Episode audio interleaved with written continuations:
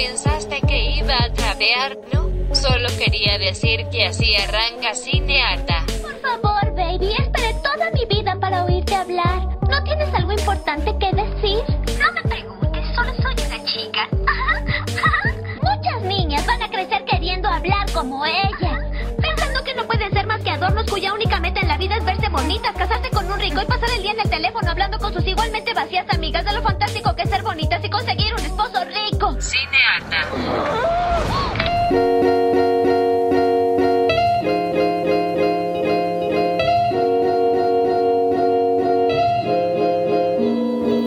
Aló, aló, aló. Mi nombre es Vito Andrada Y yo soy Natalia Ábalos. y esto es Cinearta. Hola, hola, hola, ¿cómo va? Bienvenidos a este podcast que decidimos llamar Cinearta hace ya varios años. ¿Cuántos años vamos? ¿Uno? ¿Dos? Tercera temporada, chicos, es lo que importa. Claro, ya es tercera temporada más el spin-off que decidimos no contar como temporada, así que serían como cuatro en algún punto.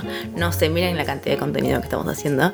Em, hoy vamos a hablar de tres películas donde el terror barra horror barra thriller basó básicamente una manera de contar algo serio, entre muchísimas comillas. Tal cual, a mí que me gusta tanto el terror y me gusta siempre buscarle qué es lo que están queriendo decir de- detrás de nada, la sangre y las tripas y la muerte, me sorprende cuando logran contar cosas así como muy serias. Por ejemplo, en la película, la primera que vamos a hablar, His House, su casa, la casa de él, diríamos, del año 2018, si no me equivoco, es una película de terror que trae el tema de los refugiados y la inmigración y lo disfraza dentro de una película de terror de una casa embrujada, básicamente, así como muy cortito y al pie. Lo que tenemos es una pareja que está escapando de Sudán del Sur, donde hay una guerra devastadora, y terminan en una ciudad inglesa que los recibe como refugiados y les pide que se queden en una casa en particular. Les dan un departamentito que está súper venido abajo y que ellos muy pronto descubren que tiene algún tipo de presencia maligna que o quiere que se vayan o se los va a llevar puestos en el, en el camino. Bueno, hasta ahí sería sin spoilers. Sin spoilers, sí, decidimos que hoy vamos a hablar con spoilers en todas las películas de las que vamos a hablar porque siempre so- se trata de historias que no importa exactamente qué es lo que pasa, sino cómo lo cuentan. Así que no se preocupen, pero van a ser spoileados disfrútenlo. Bien, entonces, más o menos hasta ahí, hasta donde contó Nat, es sin el spoiler, sin el análisis, digamos. Así que vayan a ver la película, vuelvan, ya están acá, listo, va. Perfecto. Quiero destacar, en primer lugar, que es eh, una ópera prima, ¿viste? Una primer película del director Remy Wiggs. Me llama mucho la atención que esté tan bien hecha. Eh, me gusta mucho la actriz que hace de la, la mujer de esta pareja que llega a esta ciudad inglesa, que es Wunmi Mosaku, que es una actriz ella nigeriana y que yo ya la tengo vista de, de alguna que otra serie tipo Black Mirror. Creo que estuvo en este Bestia Fantástica, si no sé qué cosa, pero es una mina que se come la pantalla. Me encanta. Este, la cuestión es que tenemos esta historia de estas dos personas que de, repente se encuentran que tienen que quedarse los dos solos en un departamento, ¿viste? Que ya a mí me hizo acordar mucho lo que fue la pandemia, la cuarentena y demás, ¿viste? Como que esa tensión que se empieza a sentir entre ellos, como que hay un caldito que no sabes de qué está hecho. Y de a poquito nos vamos dando cuenta de que hay una nena en su pasado que asumimos que es su hija y por la cual aparentemente están atravesando un duelo. No tenemos mucha información. Pero enseguida empiezan a aparecer estos espíritus malignos, visto que no, no es que tardan mucho en aparecer cuáles son los monstruos supuestamente de la casa. Me encanta además que no usaron CGI ni nada digital, sino que hay actores con maquillaje, con juego de luces y oscuridad y se ven estos espíritus malignos hermosos.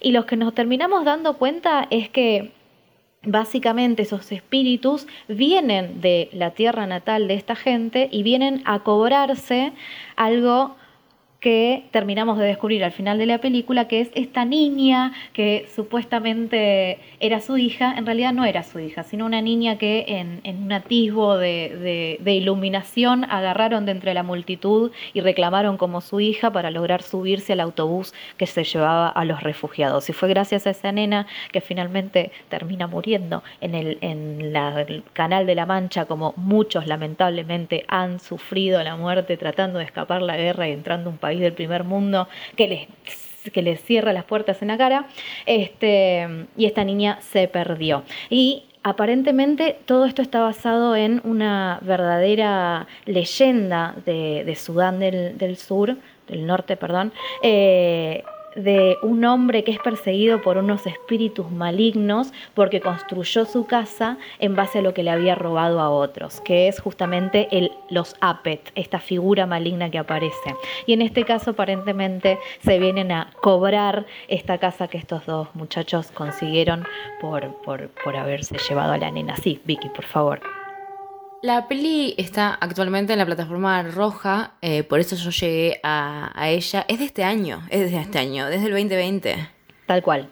O sea, es recontra nueva. Para los niveles de cualquier tipo de Vito que conozcan, que se puede bancar cierto tipo de terror, pero hasta ahí, em, así como en el vitómetro de terror, la banqué. Hubo un par, tipo dos, tres jumpscares, así como que decís, ah, ya, pero mm, es re... Me gusta cuando el terror está justificado, ¿se entiende? Como que mm. asustar por asustar, la verdad que no, no me causa tanta susto, me causa más susto, no sé, mirar las expensas, ¿entendés? No sé, hay cosas en la vida real que me dan más susto que quererme asustar porque sí. Y cuando empezás a averiguar todo el impacto, ¿no? De, de hablar de inmigración sin caer en el golpe bajo, digamos, como tal vez hizo, no sé, Years and Years, eh, justamente con la misma muerte en el medio del océano tratando de, irse de su país que estaba en guerra y qué sé yo, em, me parece que, ilustra muy bien que no siempre tiene que ser recontra golpe bajo para hacer un punto.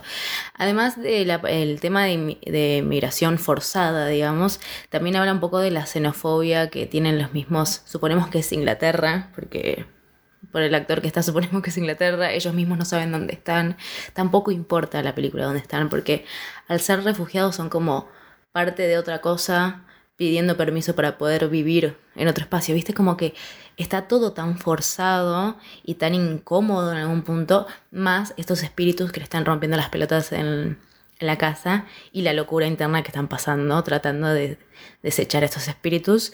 Eh, me parece que no sé, como que me sorprendió mucho esta peli. Me parece que, que es esa culpa de... No sé cómo explicarlo. Como una culpa de haber querido La culpa vivir. Del sobreviviente. Claro, ¿entendés? Como hasta qué punto es realmente eh, culpa que podés juzgar, digamos, a eso voy. Como el chabón quería sobrevivir, sí, está, o sea, está mal lo que hizo, obviamente está mal pero tampoco lo podés juzgar y ponerte como, ay, la verdad que no tendrías que haber hecho eso y morirte ahí. Tipo, como, como que nadie debería ponerse en ese espacio. Em, de nuevo, los actores están impecables, los que hacen de espíritus y miede, todo lo que es las máscaras y qué sé yo. Eh, no, no soñé, o sea, thanks God, no soñé, pero eh, me gusta esta idea de los fantasmas te siguen a todos lados, como que a veces uno también tiene que como que seguir adelante también, eh, que es básicamente como el final de la peli y el mensaje que es como la vida sigue. Pero bueno, eh, son estas dos personas que también tuvieron suerte, entre muchísimas comillas, y zafaron de todo, de morirse en el agua, de un sistema corrupto. Eh, y son dos personas de millones de personas que le pasan esto todos los días. Entonces, eh, no sé, me, me, parece que está bueno poder hablar de, de estas cosas de otra manera. No sé, me parece que en ese sentido me alegra que siga existiendo películas así y no sean todas, tipo el drama de Telefe, ¿entendés? Tal cual. Al, al, mismo tiempo, me parece que está re bien trabajado como aparecen los espíritus enseguida, pero sigue teniendo esta cosa de drama familiar, ¿viste? Como que la tensión entre ellos dos parecía como que había una violencia de género como muy subterránea, ¿viste? Como que había momentos en que no sabía si se estaban tipo psicopateando entre ellos. Eh, y me llamó mucho la atención como ella, viste, que es el personaje femenino en una, en una película de terror, eh, no es el típico personaje muy devastado y que no sabe qué pasa y como que necesita ayuda y que la salven. Era como re dura Toma ella, decisiones. ¿viste? Como toma decisiones y está enojada y, este, y lo confronta todo el tiempo. Eh, nada, eso me pareció resaltable. Sí, y ella, ella, justamente esa actriz haciendo ese personaje. No, y él que en un momento trata como de, de evitar, uno muchas veces trata de negar esos fantasmas que uno tiene y acá literalmente se, te- se le hicieron carne en algún punto como estaban al frente tuyo pidiéndote que te hagas cargo de lo que hiciste. Em, está muy bien. Yo no sé si llega a ser, no es horror ni en pedo, creo que es como terror nomás. Em, y si- está re fácil de ver, pues está en la plataforma roja, o sea, como que es alto que la pueden ver. Y es cortita, no es larga. Creo que eso ayuda un montón. Sí, tal cual. Así que les recomendamos His House, eh, no sé cómo fue la traducción, ya no, su casa, tu casa, la casa de él. Su casa, sí, pasa que es la casa de él. Claro, Em, de este, de este año, dale con este año, del 2020. Em, así que esa es nuestra primera recomendación. Vamos a la segunda. Nos encontrás en Instagram como arroba cineata.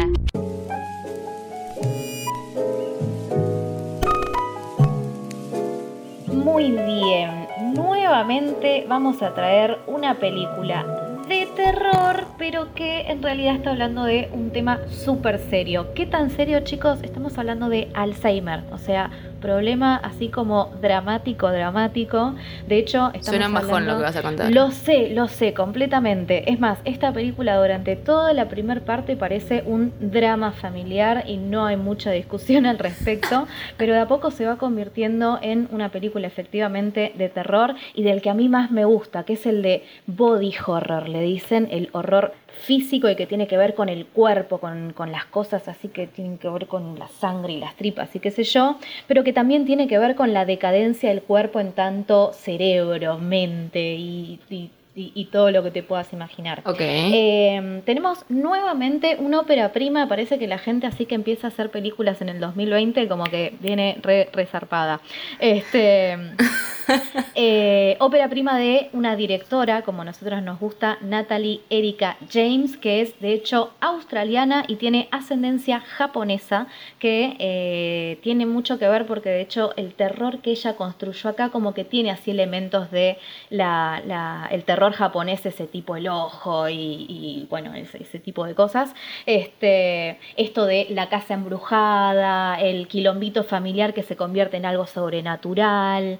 eh, nada, muy interesante lo que hizo en este caso. Tenemos una fiesta de tres generaciones, hija, madre y abuela, tratando de combatir, combatir el claro, eh, la clara decadencia de la abuela que tiene algún tipo de demencia, Alzheimer, se puede identificar con distintos tipos de enfermedades. Pero de a poco se van dando cuenta de que esta enfermedad en realidad es la manifestación, una manifestación fantasmagórica básicamente, que se convierte en algo muy parecido a esa enfermedad, que claramente está hablando de cómo hace una familia para enfrentar lo más tenebroso que te puede pasar, que es que le pase a algún familiar una situación como esta. Algo que de hecho le pasó a la directora James, que basó, eh, se basó para escribir y dirigir esta película en su propia historia con su abuela, a quien tuvo que cuidar cuando tenía Alzheimer. Entonces, tenemos el terror que está construido en base a qué?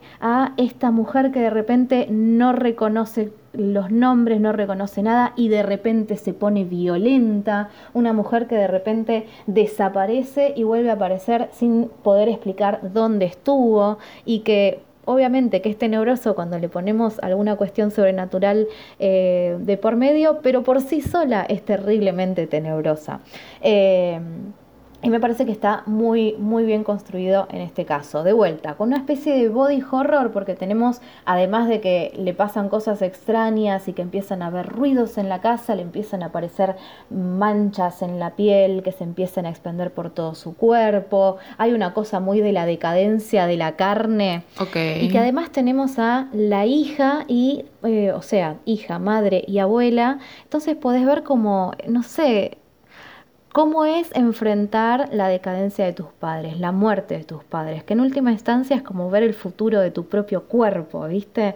Entonces tiene esta cosa lúgubre constantemente. Obviamente que estamos hablando de enfermedad, estamos hablando de muerte, estamos hablando de duelo, pero lo ponemos en medio de, nuevamente, una casa embrujada con una cosita así tenebrosa del terror japonés que es espectacular. Bien, ahora, ¿yo la puedo ver y me va a caer en las patas o qué? No, para mí vos la re podés ver justamente por esto, porque al principio es drama familiar, ni te das cuenta de que hay algo así súper tenebroso. Eh, sí tiene uno que otro jump scare, pero de vuelta, el terror está más construido en estas situaciones difíciles, como esos silencios pesados de, de, la tensión cuando se dan cuenta de que está pasando lo terrible que no pueden controlar. Capaz sí de día, ¿eh? Capaz sí para verla de día. Ah, ok. Sí, yo eh, His House la vi de día. Ni se te ocurra que la iba a ver de noche, estás en pedo. Me imaginé, me imaginé que todo este episodio lo viste de día. eh, pero que es que lo que contás es muy dramón. O sea, como siento que tienes que estar preparado mentalmente para ver un dramón. Es cierto, es cierto. Pero está bueno, nosotros que hablamos tanto de, de cuestiones mentales, de salud mental y demás, me parece que está re bueno como, como pensar estas situaciones tan cotidianas, pero tan terribles, con un truquito de, de terror, ¿viste? Me, me, a, mí son esas cosas las que me ayudan a, lidiar con las cosas en mi, en mi vida. Otros lo hacen con, con, con baños de burbuja, yo lo hago con terror. Me encanta. Baños de burbujas y terror.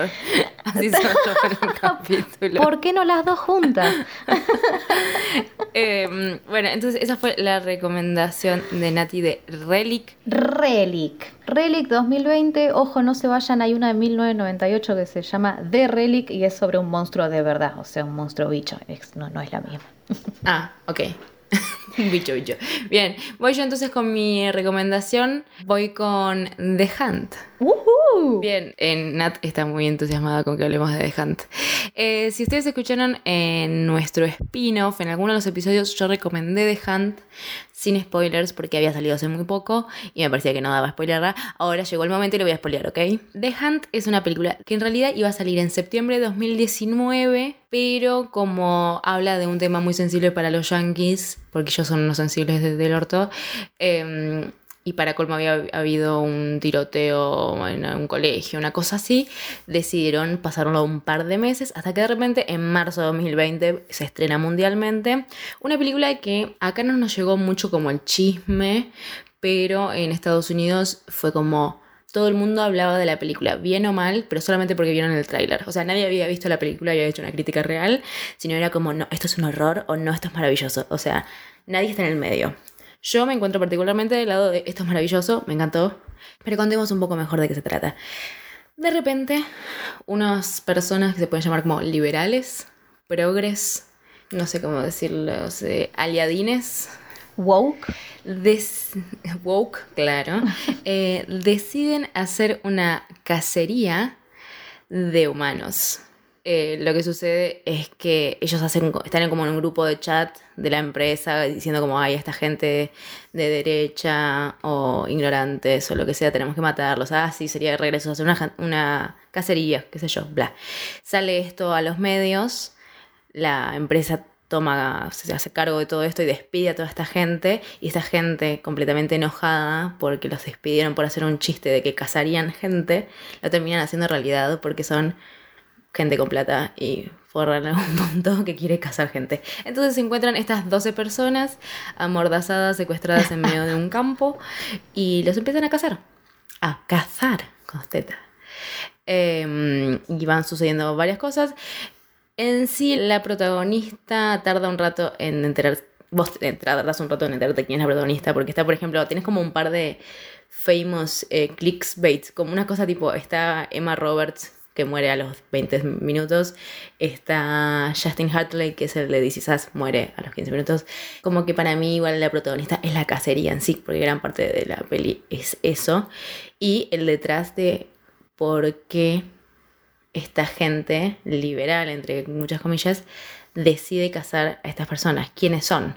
Esa gente son pro armas, homofóbicos, anti-inmigración, trolls, eh, racistas, republicanos, mm, gente que mata animales por diversión, básicamente eso. Y más que nada lo que eventualmente también te termina dando el mensaje es de que toda esta gente que ellos decidieron matar y asesinar era por cómo se mostraban públicamente en redes.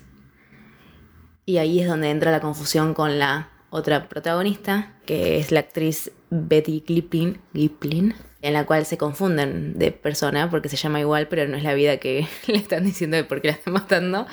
Eh, y habla un poco, ¿no? Como de quiénes somos frente a una pantalla y cómo nos mostramos y cómo somos tan desfachatados en decir ciertas cosas.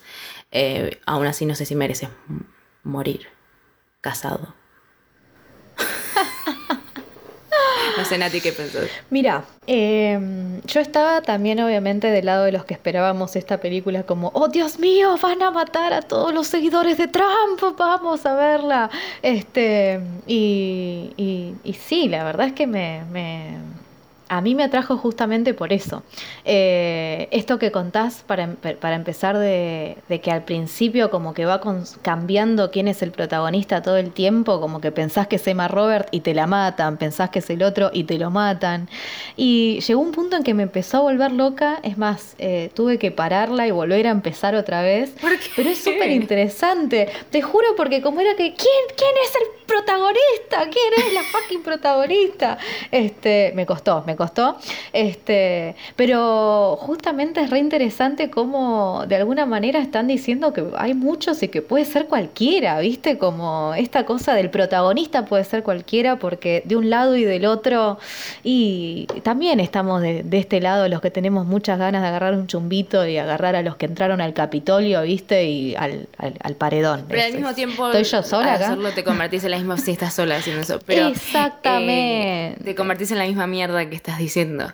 O sea, yo creo que esta peli no se convierte en tibia, por eso me gusta, pero al mismo tiempo tiene, no sé, ponerle tipo 11 palos en contra de la gente de derecha y 10 palos a la gente de izquierda.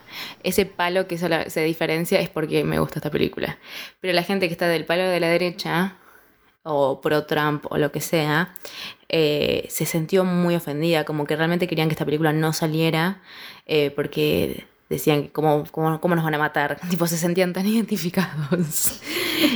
Eh, pero al mismo tiempo es esta cosa de que nosotras siempre hablamos, no sé si tanto en el podcast, pero entre nosotros, como este feminismo, monómetro, no sé cómo, cuál sería la palabra real, pero esta como medición de quién es más feminista eh, y cuántas acciones feministas haces al día y eso te da un premio al final del día. No sé, ¿entendés? Como estas cosas que, que más por redes, al menos yo siento como la presión de, de tener que mostrarme más feminista, lo soy, pero hay como una demostración que es como, ok, necesito que otra gente también lo vea para que yo también creerlo o que me validen más, ¿viste? Como que me parece re interesante que esta peli termine haciendo esto, porque de hecho hay un montón de chistes contra los progres eh, que me causaron gracia, porque hay algo de eso, hay una realidad de eso. Sí, tal cual, eh, y también tenemos que poder reírnos un poco de nosotros mismos y poder reconocer también las, falencias que tenemos. Capaz esto de las, de las redes nos impacta mucho porque al feminismo nos impactó mucho el tema de, de, las redes y del scratch y de tomar posición y de que yo honestamente llegó un punto en que ya me, me saturé porque es como que todo el tiempo tenés que estar como demostrando y tomando posición y cuál es el tema del día y no puedo dejar de poner tal cosa. Este, y capaz a veces necesitamos un poco más de reflexión antes de, claro, sí. de, tirar, de tirarnos así. Es que en algún punto esta peli es como una película eh, que caza monstruos en un punto, pero al convertirte en asesino termina siendo monstruo vos mismo. Entonces hay algo de esta película que no se toma muy en serio. O sea, es una sátira, básicamente. La persona que crea que esta película no es una sátira, bueno, ah, creo que aquí está el problema de comprensión de texto de primaria. Que esto es una sátira. O sea, se están riendo de la cara de todos. Y esa es la gracia y por eso me parece que está buena en ese sentido. Hay un poco de body horror porque mucha gente muere de- destripada y clavada con cosas. Eh, hay una escena final con Hilary Swank, que es como la capa de las liberales, eh, Ah, que es medio tarantinesca, ¿viste? Como la pelea entre ellas dos. Es muy graciosa. O sea, yo me reí, la verdad, no, no me lo voy a tomar en serio. muy bueno. Pelea cuerpo a cuerpo entre dos mujeres resarpadas. Es muy buena. Y después me encanta que. Y muy graciosa es muy al mismo graciosa. tiempo. Es que yo me reí mucho con esta película. O sea, primero tenés que pasar la primera media hora que no sabes quién es el protagonista, que está buenísima, a pesar de que Nati tuvo que volver para atrás para entenderlo. Eh, está buenísima. O sea, me- como que está todo el tiempo captándote la atención. Y eso siento que hemos visto tantos bodrios que cuando hay una película que, que viene tipo pum, pum, pum, pum, pum, pum, pum, listo, y en una hora y veinte se terminó. Y me quedé pensando y estoy acá recomendándosela. O sea, me, me copa. Me encanta reírse y pensar, boluda. Las dos cosas que, que buscamos de una película. Claro, Súper recomendada, Hat. Tiene un poco eso de, de terror. No sé si terror, es como thriller, porque es medio como una. Claro, cacería. tipo, para, en, en, en la escala de Vicky, ¿es para el día o para la noche? No, yo la vi de noche. Bien, sí, no es que Este es necesita, no- claro, no necesita luz del, del- del sol para, para no morir. Para sentir que esos fantasmas no son reales. Eh, así que estas fueron nuestras tres recomendaciones. Recomendamos His House, Relic y The Hunt, La Cacería, eh, todas muy nuevas. Mm, Sorry, que este- son muchas películas nuevas últimamente, pero estoy con el otro podcast que estoy viendo películas del año 30. O sea, bitch, necesito ver algo nuevo. Exactamente, estuvimos re reactualizadas esta vez, me encanta. Y de terror, Sí, como a mí me siempre- gusta. sí, este capítulo fue re- fue como la, la combinación de Nat y Vito, muy como es esto, básicamente, es nuestro es el bebé más original que tenemos. Oh. Em, Puedo hacer un mini PNT. Por favor. Chiques, tengo un podcast. Yo Nunca, nunca hablo acá de que tengo otro podcast, pero hoy dije, ¿por qué no lo digo? Soy una boluda. Eh, tengo un podcast con otro amigo que se llama El musical Las Pone Mimosas, que como acá Nati no, fuma, no se fuma más de dos musicales seguidos, eh, en ese podcast hablamos de todos los musicales cronológicamente, con la misma, sigo siendo yo, o sea, feminista, queer, bla. Vayan a escucharlo. Fin eh, del PNT. Eh, Me da vergüenza hacerlo acá, pero me parece que sería necesario. Me encanta, no dejen de escucharlo. No, no, totalmente, totalmente. Acá Vicky se despacha con el terror y allá se despacha con los musicales, chicos. Es la excelencia en todos los niveles. Cerramos por el día de hoy. Le queremos agradecer a la China Baldonado por la edición, a Facundo Tapia por la producción. Cinearta es una producción de Cibertop y La Q. Nos encuentran en Instagram como arroba cinearta. Les pedimos por favor que se cuiden, que no dejen de contactarnos, que necesitamos, nos morimos de amor con sus mensajes, mándennos mimos al por mayor y recuerden que los queremos un montón. Y esto ha sido... Cinearta.